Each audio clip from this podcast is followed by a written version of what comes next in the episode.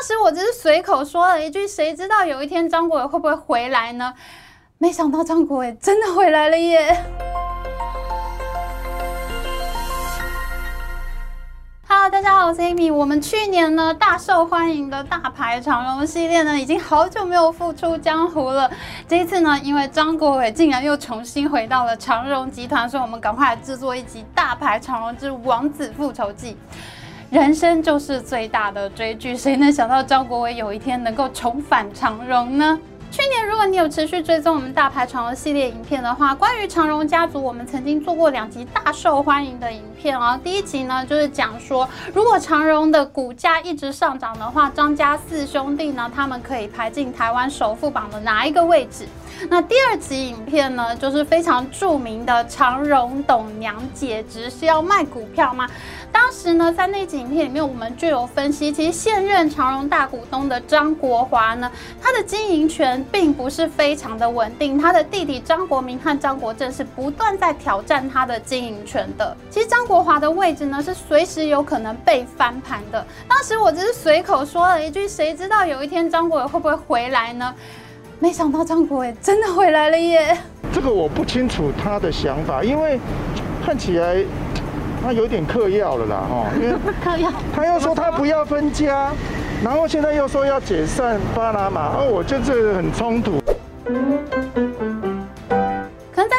我们感觉并没有那么深刻，可能就觉得，嗯，张荣发好像是一个有钱人，好像还蛮厉害的样子。可是呢，当我自己制作了这一系列大牌长龙的影片，了解了很多世界航运业的历史之后呢，深深的觉得我们台湾竟然有一个可以影响世界海运的人，真的是觉得非常的敬佩。张荣发在二零一六年过世的时候呢，留下一个非常著名的张荣发遗嘱。上面呢，他就说他希望呢，由他的小儿子张国伟呢继承他的所有遗产，而且呢，由张国伟来出任长荣集团的总裁。然而，这份遗嘱呢，有一个非常非常致命的缺点。其实我一直都想不通，张荣发他是一个世界海上英雄，他怎么会忽略掉这一点呢？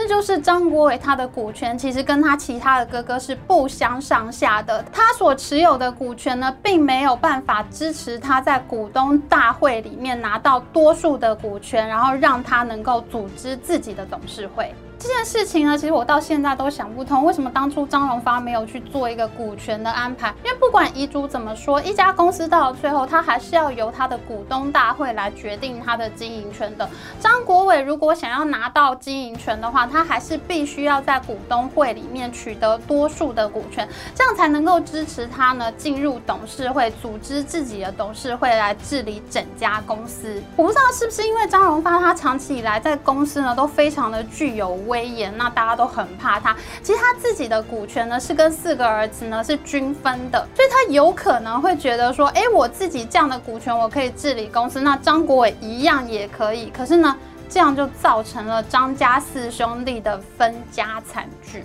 所以说呢，一份遗嘱怎么说，真的不是最重要，因为一家公司的经营呢，最后还是要由股东会来决定的。一个创办人的意见，他绝对不会大于股东的意见的。想要知道张家大哥张国华呢是怎么样透过非常精彩的兄弟相争大戏，最终拿到了经营权的话，你可以看我们的大牌长荣系列第十三集的影片，里面有非常详细的介绍。张国华和张国伟因为是不同的妈妈，张国华是大房，张国伟是二房，那所以呢，张国华一开始呢是先联手了他的大房弟弟张国明和张国正，他们联合起来呢，以多数股权挤走了张国伟。那张国伟出走长荣之后呢，就自己创办了星宇航空。张国华在挤走张国伟之后呢，他的下一步就是联手长荣老陈，把他自己的弟弟张国明和张国正排除在经营权之外。这中间呢，两个大房弟弟觉得非常的不满，觉得被哥哥给利用了，所以呢，双方呢就继续在长荣海运的经营权之争中大打出手。其中最有名的，尤其是张荣发文教基金会和张荣发慈善基金会的董事会之争。弟弟派呢一度还派出黑道人士拦截长荣老陈柯立青的车子，往柯。立青的脸上喷辣椒水，还打电话给另外一个董事钟德美呢，跟他说，如果你不听话的话，你家里就会被放火，而你个人呢会被拍裸照。我说的这些事情呢，都是真的哦，现在是已经有法院判决定验的事情哦。为什么张国伟其实手持遗嘱还是赢不了张国华呢？因为长荣集团它的股权分配真的非常的有趣。张荣发呢对待他每个儿子都是一样，每个儿子的持股呢都是一样多的，甚至他自己呢，他的持股也跟他的儿子一样多。哎，譬如说呢，在长荣海运的股权结构里面，有一家非常重要的控股公司叫巴拿马长荣国际。那这家公司呢持有长荣海运百分之七点四三的股权，那相当的多嘛，可见是一家很重。要控股公司，可是呢，这个巴拿马长荣国际这家公司里面呢，就是张荣发、张国华、张国明、张国正、张国伟五个人，他们均分股权，每个人都有百分之二十。张荣发他自己的持股跟他每个儿子是一样多的，大家都是百分之二十。哎，那另一家更重要的控股公司呢，是长荣国际，也就是这一次弟弟派呢拿来发动经营权之战的控股公司。那这个长荣国际呢，持有长荣海运接近百分之五的股权，当然也是一家很重要的控股公司啊。而且在长荣国际里面呢，其实兄弟们的股权也同样是均分的，各自都有百分之十八的股权。那张国华、张国民、张国正呢，他们自己本人呢，和他们的配偶或者他们持股公司呢所拥有股权相加起来，每一个人都是百分之十八。而张国伟和他的妈妈呢，也就是张荣发的二房夫人李玉梅女士呢。他们两个人加起来呢，也是百分之十八。可是呢，张国伟因为在年轻的时候呢，曾经因为硬要娶空姐，惹得爸爸很不高兴，把张国伟冷冻了，送美国留学。那张国伟后来在二零零六年的时候呢，把他在长荣国际的百分之十股权呢，捐赠给了张荣发基金会，那表示他自己并并不留恋。所以呢，张国伟他在长荣国际里面的持股呢，是兄弟之中最少的，也因此呢，他是在兄弟。之争中呢，最没有条件进行经营权之争的一个人。长荣国际过去几年呢，都是张国华在主导。可是今年二月二十五号改选董事的时候呢，却在张国华丝毫没有心理准备的情况下，猪羊变色，被弟弟派拿下。原因正好就是张国伟。在长荣国际的股权结构中呢，张国华他个人是有百分之十八的持股，那他还控制了张荣发文教基金会百分之二十八点八六的股权，那他总计呢就是百分之四十六点八六。而弟弟派方面呢，张国明、张国正他们各自都有百分之十八，而且他们还掌控了张荣发慈善基金会的百分之五，所以弟弟派呢总计是百分之四十一，稳定落后给哥哥张国华。那剩下的长荣国际股权。呢，里面有百分之五是张荣发个人的持股，那这部分现在已经变成了遗产。那另外呢，就是张国伟的妈妈李玉梅，她个人的持股百分之七点一四。二零一六年，张国伟负气出走，无论是他所继承的遗产百分之五，还是他妈妈所持有的百分之七点一四的长荣国际持股，他从来都不去投票，也不去站边，因为呢，他当初就是被三个哥哥联手赶出长荣集团的，所以呢，他谁也不想帮。可是这一次长荣国际猪羊变色呢，正是他的妈妈李玉梅拿出了那百分之七点一四的持股呢，投票支持了弟弟派所推举的郑生池作为长荣。国际的董事长，那郑山池这个人呢，则是非常的有意思。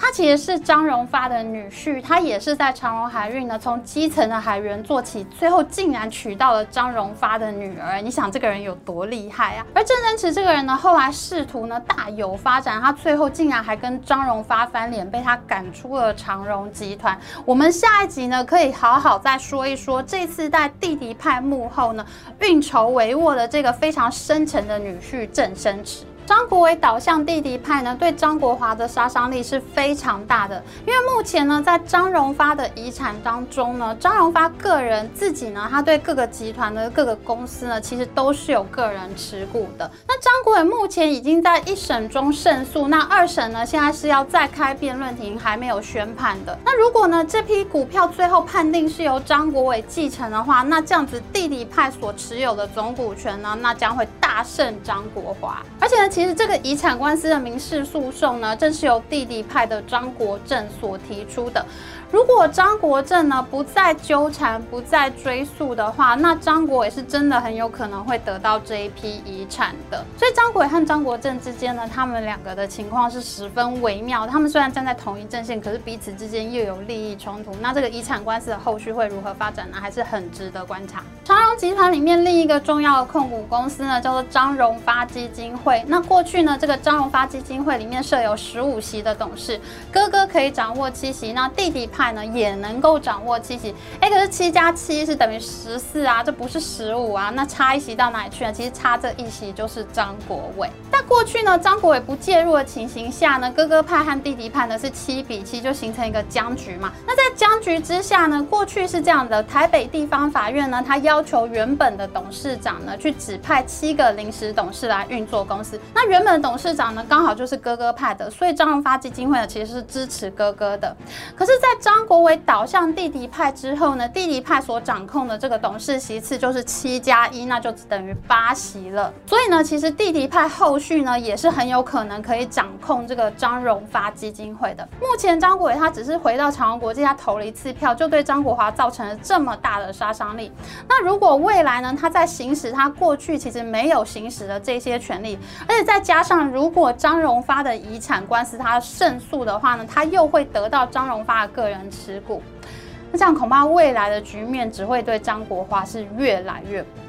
所以呢，张国华呢一度对弟弟们公开喊话，他说呢，其实我们可以把长荣国际巴拿马长荣国际这两家公司呢都给解散掉，然后请弟弟们把我的股权买回去。那这就引得张国伟十分不爽啊！在媒体采访的时候就公开说，哎，他是嗑药了吧？一下子说大家不要分家，一下子又说要解散。事实上呢，其实张国华他的心里呢是知道长期的局面呢是会不利于他的，可是他也知道，其实他的三个弟弟并没有。那么多钱可以把他的股权给买回去。我自己呢，曾经拿长荣海运的年报来仔细计算过，其实哥哥张国华他的股权是真的比较多的，他有百分之十一点二的长荣海运股权。那弟弟张国明呢，大概是有百分之四点六。那张国正和张国伟呢，他们各自都有百分之三点多的股权。三个弟弟加起来的股权呢，刚好只比哥哥多一点点。加上张国伟的新宇航空呢，一开行就遇到疫情嘛，十分不利，所以他手上也不可。能有多余的现金啊跟哥哥把股票买回去。